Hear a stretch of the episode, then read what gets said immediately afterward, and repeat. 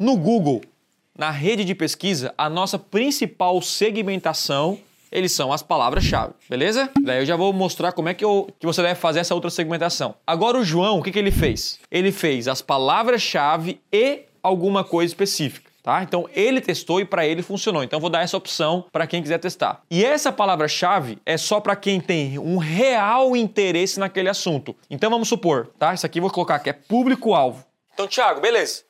Eu quero pegar pessoas que estão na rede de pesquisa, pesquisando uma palavra-chave específica e fazem parte de um público-alvo. Como é que eu faço isso?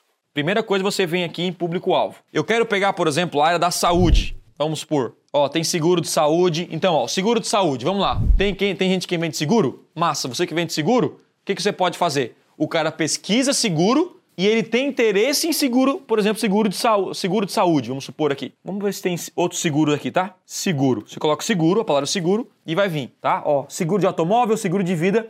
O que, que é esse público-alvo no mercado? Olha que interessante. O Google já identificou que aquela pessoa ela tem uma, um interesse nesse assunto. Ela já pesquisou, ela já entrou em sites sobre isso, ela já assistiu no YouTube vídeos relacionados a isso. Então, pô, essa, esse cara tem realmente muito interesse. Tiago, eu quero vender para empresários. Então você pode colocar o que? Serviços comerciais. E, e, não só isso, nós temos aqui também por comportamento. Deixa eu ver se eu consigo encontrar aqui, tá? É isso aqui, ó. Olha só que legal. No público-alvo, você vem procurar. No procurar, a gente tem quem são eles. E quem são eles?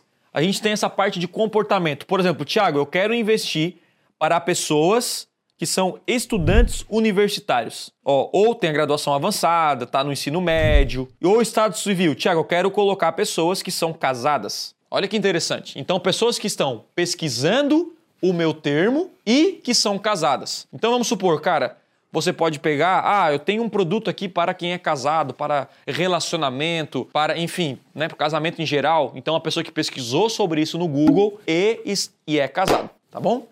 Isso, um produto de divórcio, por exemplo, né? Você poderia usar isso. Status parental, pai e mãe. Olha que interessante. Pai de bebê, pai de criança pequena e etc. Pô, uma pessoa que começou, teve um bebê agora, né? Nós temos aqui também status de proprietário, que são proprietários ou inquilinos, né? Enfim, além disso, isso acho que não vai aparecer para vocês, mas aqui, ó. Isso aqui aparece para quem já tem uma, uma conta tá tá rodando é, anúncio no Google, tá?